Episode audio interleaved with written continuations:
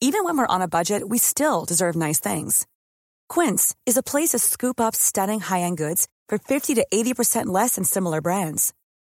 They have buttery soft cashmere sweaters starting at $50, luxurious Italian leather bags, and so much more. Plus, Quince only works with factories that use safe, ethical, and responsible manufacturing. Get the high-end goods you'll love without the high price tag with Quince. Go to quince.com slash style for free shipping and 365-day returns. Boulevard des Arts, c'est le podcast culturel du Dauphiné libéré. Cinéma, musique, théâtre et danse, dans les allées d'un musée, au pied d'une fresque ou dans les pages d'un livre, voici leur parcours, leur actu, leur regard sur le monde ou leur héritage.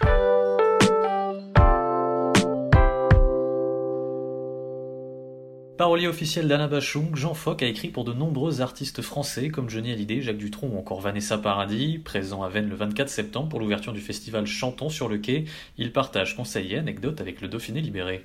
Un reportage de Fiona Baril.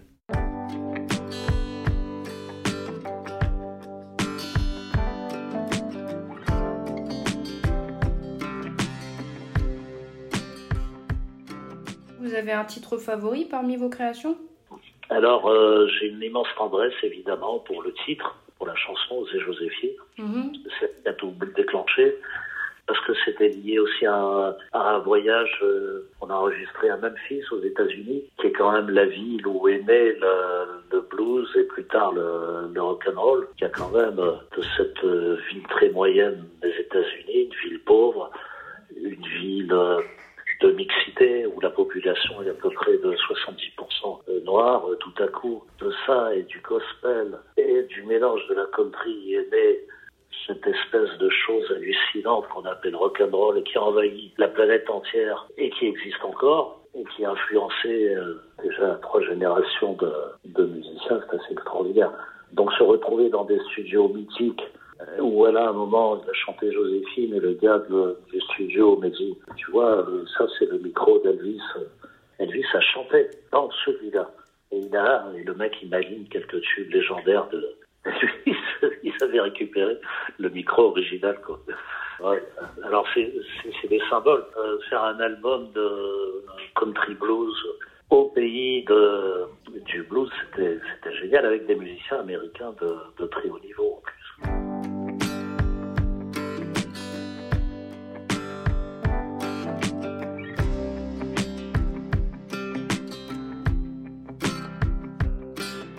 Et du coup, vous avez reçu de nombreux prix également? Oui, Alain était le plus euh, victorieux, hein, euh, peut-être à égalité avec euh, Mathieu Chézy, je sais pas, en nombre de victoires de la musique.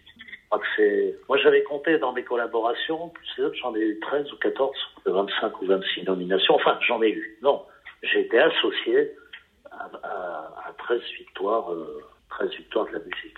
Et vous avez également euh, reçu le Grand Prix de la chanson française euh, de la SACEM en, en 2019. Alors ça vous a fait quoi comme effet? Ben, c'était c'était très émouvant euh, parce que c'est la reconnaissance de, de ses pairs. C'est-à-dire bon dans le dans les victoires de la musique, il y a beaucoup de, de votants. hein. Mhm.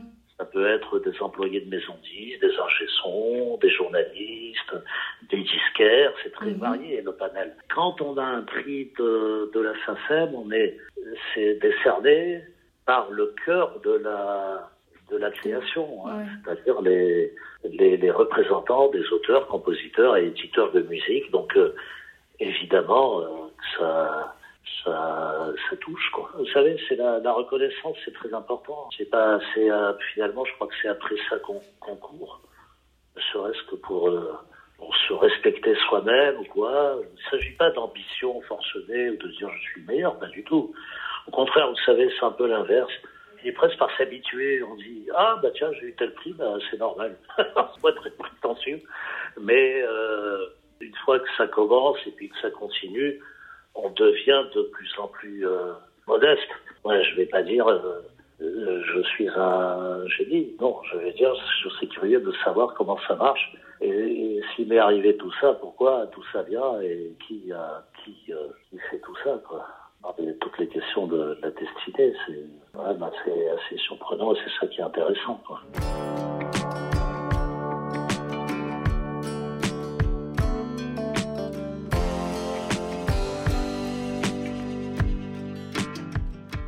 Du coup, bah, quel conseil vous donneriez à, quelqu'un qui veut s'engager dans, la composition et l'écriture de chansons? Bah, Le conseil assez classique, euh, travailler, travailler, travailler. Hein. Parce que on fait pas quand on peut, ça peut arriver, hein, des talents qui se révèlent euh, très tôt, mais franchement, quand je vois la marche de progression, des fois, quand euh, je lis, je tout, j'ai tout gardé sur mes cahiers, euh, ce que je pouvais écrire des fois à 16, 17 ou 18 ans. De temps en temps, il y a une petite perte, je ne sais pas d'où ça sort, mais le reste, c'est quand même un tas de, trucs d'une banalité ou d'une médiocrité. Il faut être euh, assez sévère avec, euh, avec soi-même. Et il faut travailler, c'est, l'écriture, c'est d'une chanson, c'est comme un instrument de musique. Euh, il peut y avoir, mais c'est quand même assez rare, euh, un môme, euh, il y avait Mozart, donc un môme de 5 ans qui va être un, un génie, mais euh, les gens, pour être des grands pianistes, des bons pianistes ou des bons guitaristes, enfin tous les bons instruments, il y a énormément de, de travail, quoi. Donc moi, le premier conseil que je donnerais, c'est ce que je faisais, bon, maintenant moi, hein, je n'ai pas conseillé d'accumuler des choses, mais euh, il était vraiment rare, même sans aucun but, sans, sans, me dire tiens je vais essayer tiens je vais écrire pour quelqu'un pour celui-là pour celle-là. Il était rare que je passe une journée euh, sans écrire quoi. C'était euh, ça pouvait être une heure deux heures euh, trois heures après quand il y avait vraiment du travail à faire comme pour les albums qu'on a fait avec Alain je passais je bossais des fois jusqu'à 6 heures du matin hein.